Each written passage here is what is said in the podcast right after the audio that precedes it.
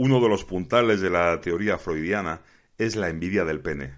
Habló de ello por primera vez en los tres ensayos para una teoría sexual de 1905. Engallado en su pedestal de supremacía machista, Freud suponía que la mujer tenía que envidiar al hombre, y ni se le pasó por la imaginación que el hombre pudiera envidiar la capacidad de maternidad de la mujer. Es obvio que resulta mucho más milagrosa la gestación y el alumbramiento que el numerito de la erección. El hombre envidia la maternidad y por eso le violenta el acto sexual. Le violenta saber que está haciendo una aportación que puede propiciar el milagro tan envidiado, el milagro cuyo mérito se lleva íntegramente la mujer. Al hombre le violenta tanto hacer el amor que generalmente lo concibe como un acto agresivo, tanto que suele darse por supuesto que se trata de un acto agresivo por su parte, y entonces se comparan el pene y la penetración con el arma blanca que se clava, o se establecen analogías entre el pene y las armas de fuego, etc., por no entrar en el terreno de las fantasías o prácticas sadomasoquistas, donde suele ser el hombre el torturador y la mujer la víctima. Andreu Martín, el hombre de la navaja.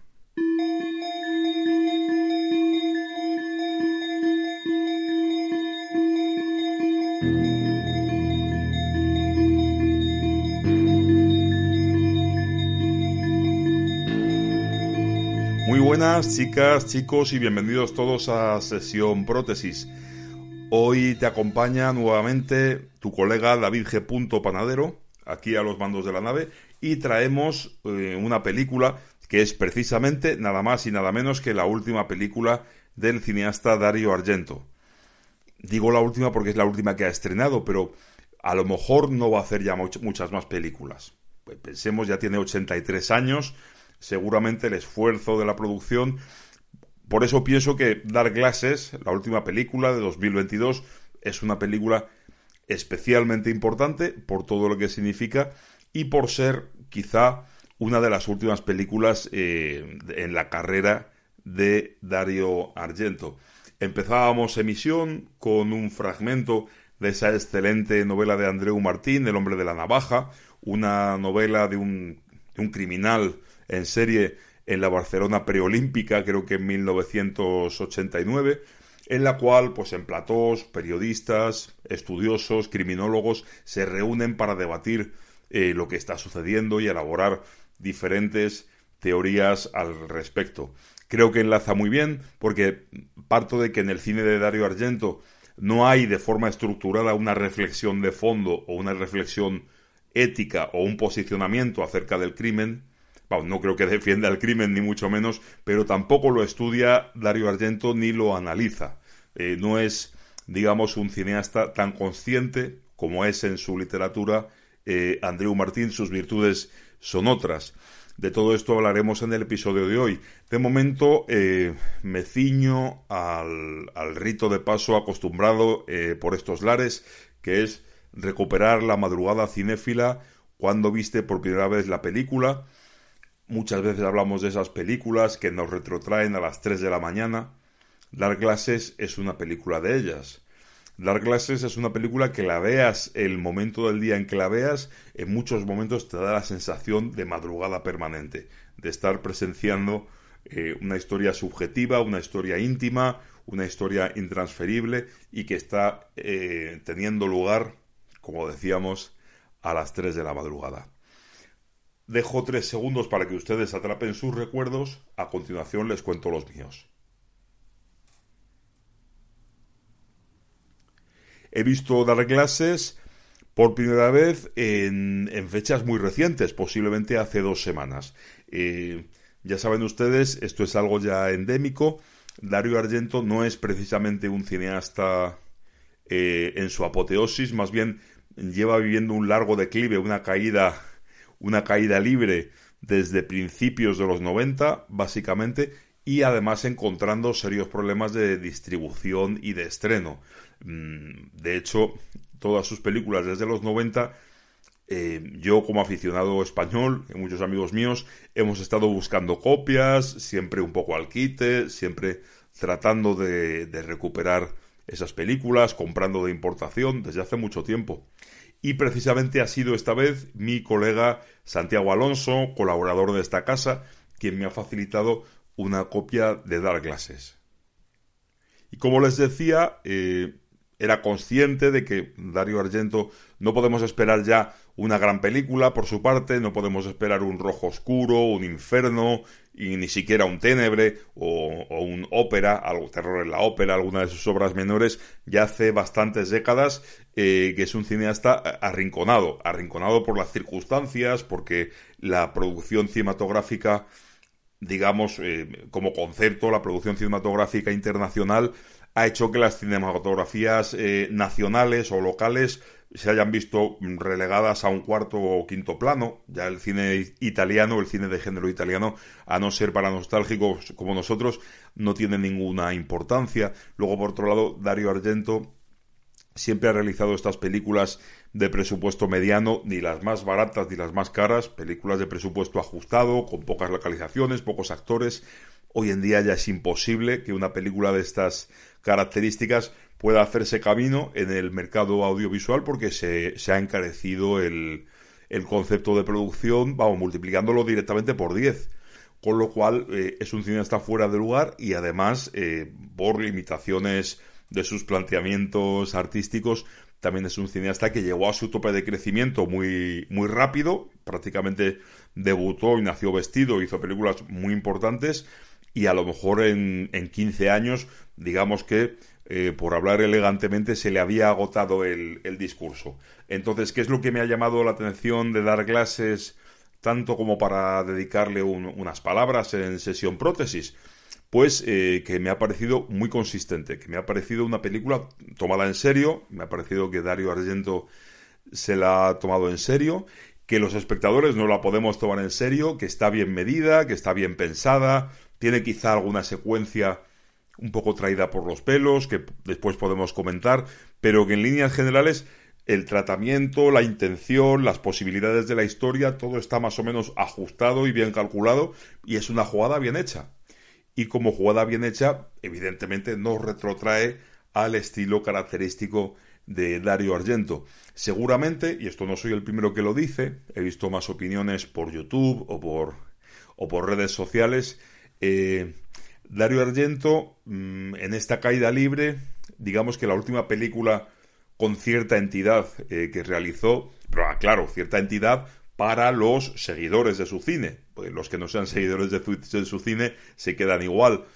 Pero Insomnio, Non Sono, el título italiano, una película de 2001, eh, realmente funciona, creo que involuntariamente es divertida, porque digamos que es como un como un diálogo postmoderno, a base de explicitar todos los lugares comunes, todos los tópicos del género, autocitándose, fagocitándose, retroalimentándose, crea una obra que realmente tiene cierta gracia, al menos para los que nos gusta ese género del diálogo. Y posteriormente no ha hecho ninguna película que esté a esa altura, de hecho ha hecho películas que más bien eh, pues nos hacen pensar que por qué no se retira directamente. O sea, quien vea Drácula 3D, quien vea Giallo, quien vea El Jugador, igual El Jugador es un poquito mejor, pero quien vea estas películas en general va a pensar que, qué está pasando, es en qué está pensando, qué, qué está sucediendo para que un cineasta del calibre de Dario Argento, leyenda viva, un mito del terror moderno, de ese terror de los años 70, eh, donde se están explorando todas las posibilidades y se está reinventando un concepto de cine. ¿Y qué está pasando para que haga películas tan desangeladas y, y tan poco meditadas, ¿no? Pero sin embargo, ya digo, yo creo que después de Insomnio pasan 20, 22 años y esta película que hoy traemos, eh, Dark Glasses, es una película en la que todo cuadra milagrosamente. Les decía que Dario Argento debuta en 1970 con El pájaro de las plumas de cristal, una adaptación eh, no acreditada de, una novela, La Mimi Chillona, La Estatua del Terror, tiene diferentes eh, títulos. La caza del asesino se tituló en España, en función del país esta novela de Frederick Brown, que da base al pájaro de las plumas de cristal, pues ha, recibido diferentes títulos. Una novela excelente, una versión fílmica excelente y que además ya nos demuestra que Dario Argento eh, tiene una personalidad eh, artística muy fuerte y que desde el principio sabe qué tipo de historias quiere contar, sabe a qué texturas visuales se quiere acercar, sabe qué atmósferas quiere recrear, qué tipo de personajes nos va a presentar y cuál va a ser el núcleo de sus películas. Y decir todo esto de un, de un cineasta que debuta es decir mucho. Y que no es un joven aficionado de 30 años dando palos de ciego, no, ya es un señor con un registro muy determinado, con una voz propia. Y esto eh, seguramente viene de su talento, de que lo había meditado muy bien, eh, de que había aprendido la lección a base de ver películas de Robert Siodmak, de Edgar G. Ulmer, de Mario Baba, mm, se había impregnado de todo aquello y lo tenía muy claro, tenía muy claro lo que, lo que quería hacer.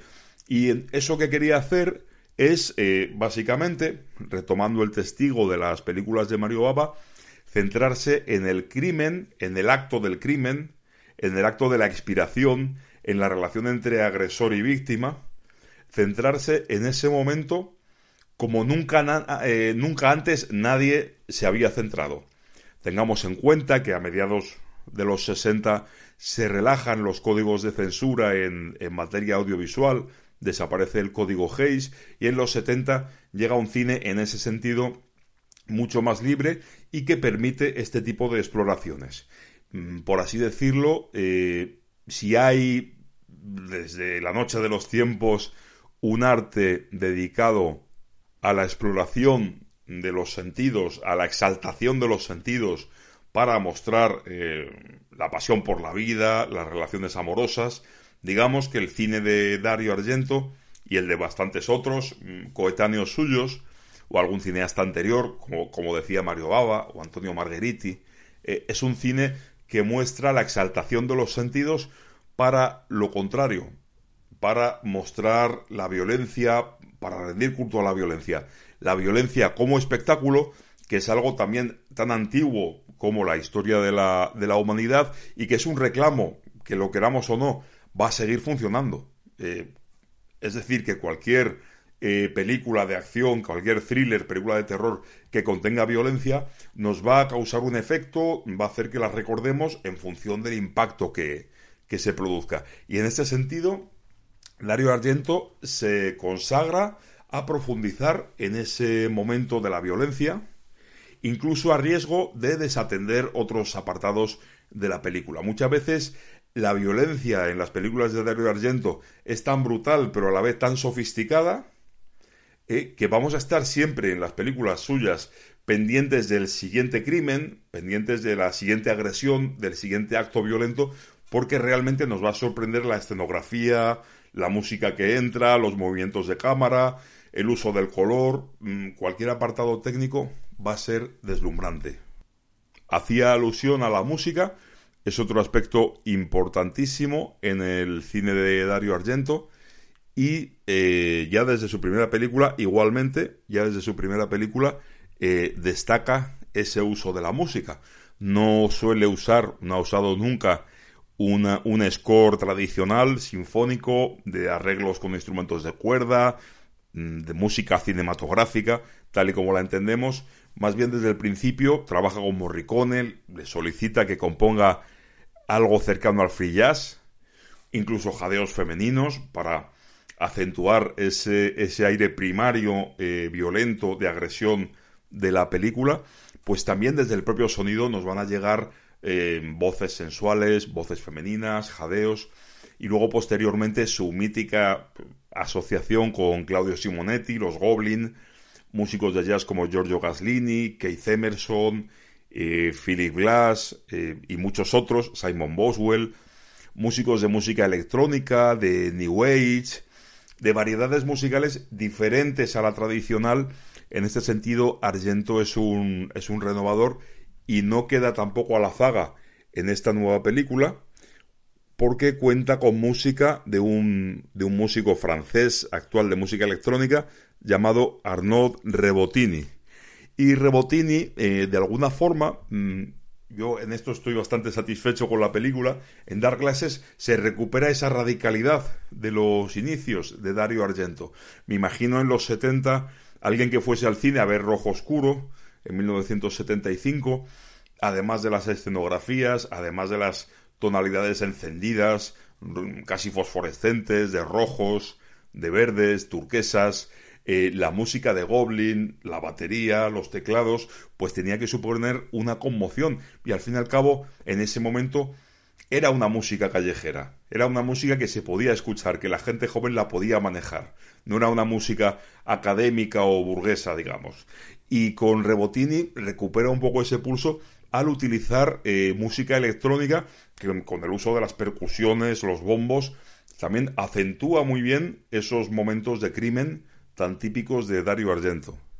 Músicas mm, con un protagonismo destacado y yo añadiría quizás eh, movimientos de cámara y escenografías estridentes eh, que hacen que percibamos la película eh, de una manera muy diferente, que nos saque de la realidad, que nos haga ver la realidad de otra manera, de manera más acentuada, digamos expresionista, que esos colores, que esos escenarios, que esos decorados, que esos espacios expresen las emociones de los protagonistas. Y además, muchas veces, habitual en el cine de Dario Argento, unos movimientos de cámara muy bruscos que hacen que la cámara se convierta en un personaje más, o en una voz narrativa eh, caprichosa, despótica, omnisciente, que se maneja por los escenarios y por los personajes a sus anchas, contando lo que quiere contar, focalizando lo que quiere focalizar al margen de que pensemos que tenga lógica o no, pero cuenta las cosas de una manera muy personal.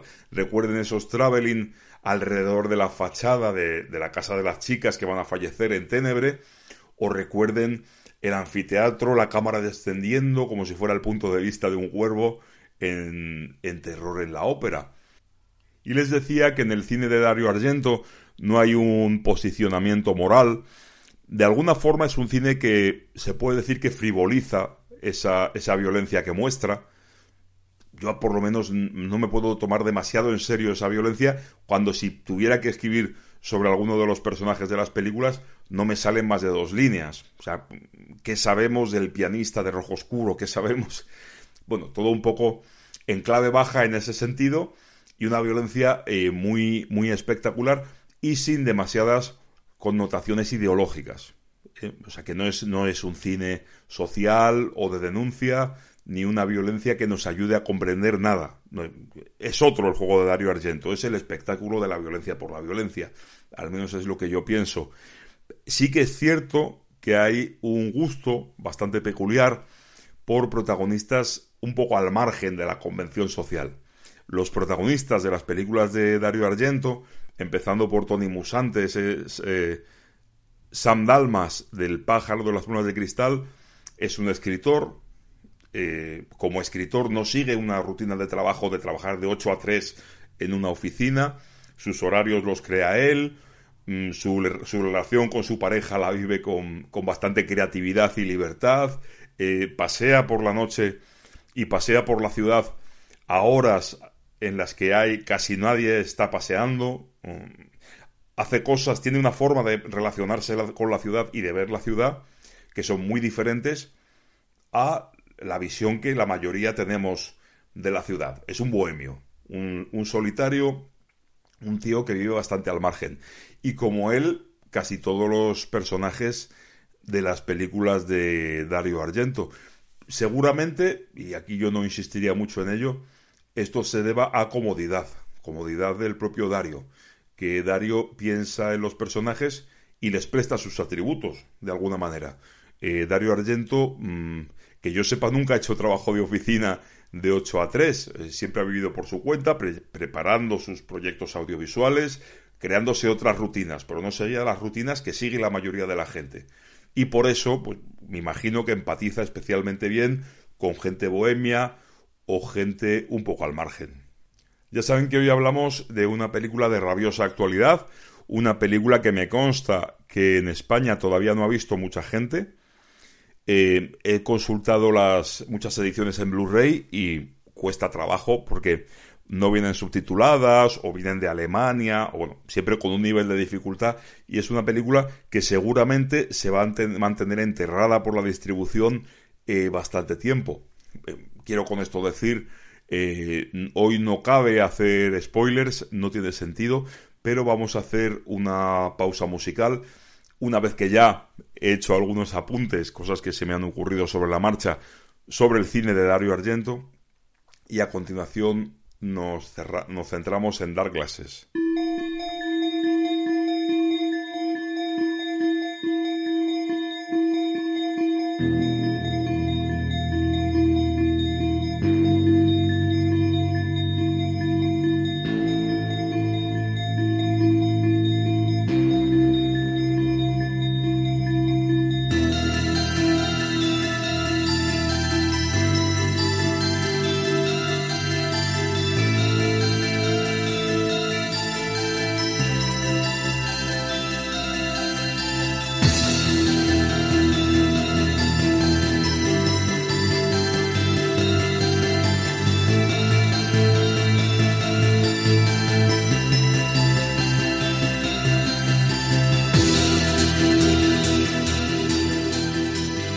Glasses. escuchando Sesión Prótesis, hoy centrándonos en Dark Glasses, la película de 2022, la película más reciente de Dario Argento, y ya de entrada, poniendo las cartas sobre la mesa, ya les he advertido que para mí es la mejor película que ha hecho en, en 20 o 30 años, posiblemente sea, de las películas más consistentes, no tanto porque sea una, una gran película, o muy ambiciosa, o muy compleja técnicamente, nada de eso.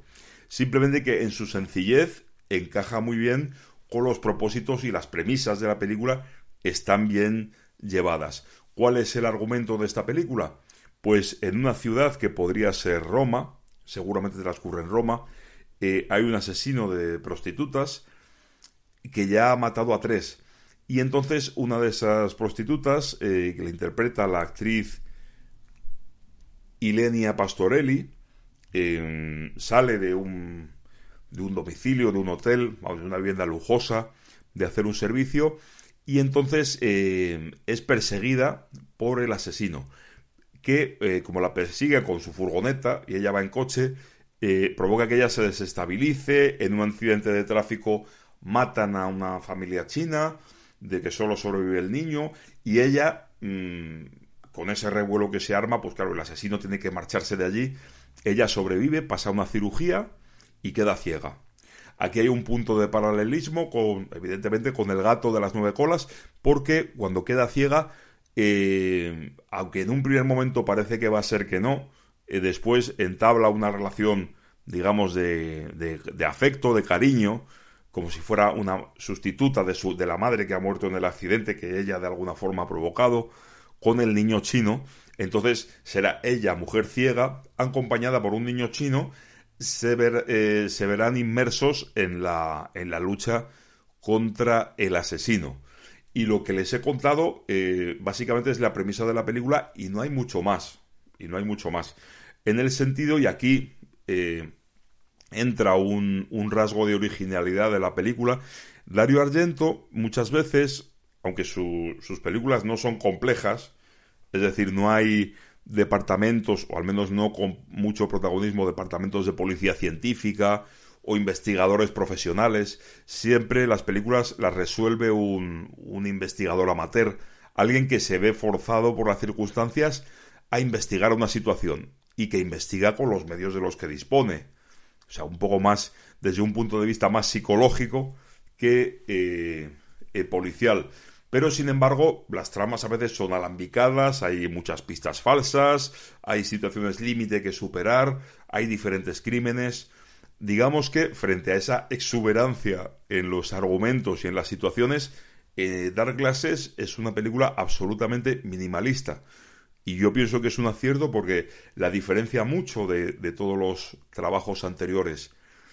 ¿Y por qué es minimalista? Porque sí, aunque de forma lateral se producen algunos otros crímenes, como alguna de las prostitutas asesinadas al principio, la familia china, alguna otra persona, pero es de forma lateral. Digamos que los protagonistas, el peso de esta película, lo llevan dos personas, un agresor y una víctima una víctima que quiere sobrevivir. Entonces, en el juego de víctima-agresor, digamos que esta película prolonga, y esto no creo que sea sencillo, o sea, esto es fruto de un planteamiento muy sólido, prolonga una agonía durante cerca de hora y media. Quiero decir que en muchas películas anteriores de Dario Argento vemos un crimen, luego hay un momento más o menos de vuelta al orden, luego llega el siguiente crimen. No, aquí esto es, una escalada continua, angustiosa, de situaciones estresantes que se van complicando, eh, que lleva de principio a fin a una víctima a encontrarse con su agresor. Y este planteamiento mm, realmente eh, me ha parecido muy, muy eficaz. Y además, y aquí no voy a añadir mucho porque ya les he dicho que no hay lugar a spoiler, pero eh, sepan ustedes que los papeles de víctima, agresor, eh, no son inmutables. Y a buen entendedor, eh, palabra sobra y siempre está la película para que la puedan ver ustedes. Les comentaba, y además con toda la intención, hace unos minutos, ese ese factor de la cámara como protagonista de la historia, la cámara que, ofrece un punto de vista eh, que también nos va llevando por donde quiere, con mucha personalidad, de forma muy llamativa. Eh, aquí no, quiero decir, en dar clases igualmente hay otro planteamiento diferente. Es decir, que ni va a haber una tonalidad expresionista, ni va a haber un colorido muy deslumbrante, ni va a haber movimientos excesivos de cámara. Eh, Dark Glasses se va a mantener más bien en el aspecto audiovisual como una película incluso naturalista. O sea, naturalista porque nos va mostrando eh, los diferentes parajes por donde van y siempre de esa forma íntima, ¿no? Resaltando el aislamiento de la, de la protagonista que no percibe, que no, que no puede ver y que eso eh, la hace estar incluso aún eh, más aislada. Pero no va a haber, ya digo, eh, una, una bravata visual que nos arrolle. Yo esto lo veo como algo positivo porque Dario Argento aquí se ha centrado en, otras, en otros elementos de la película.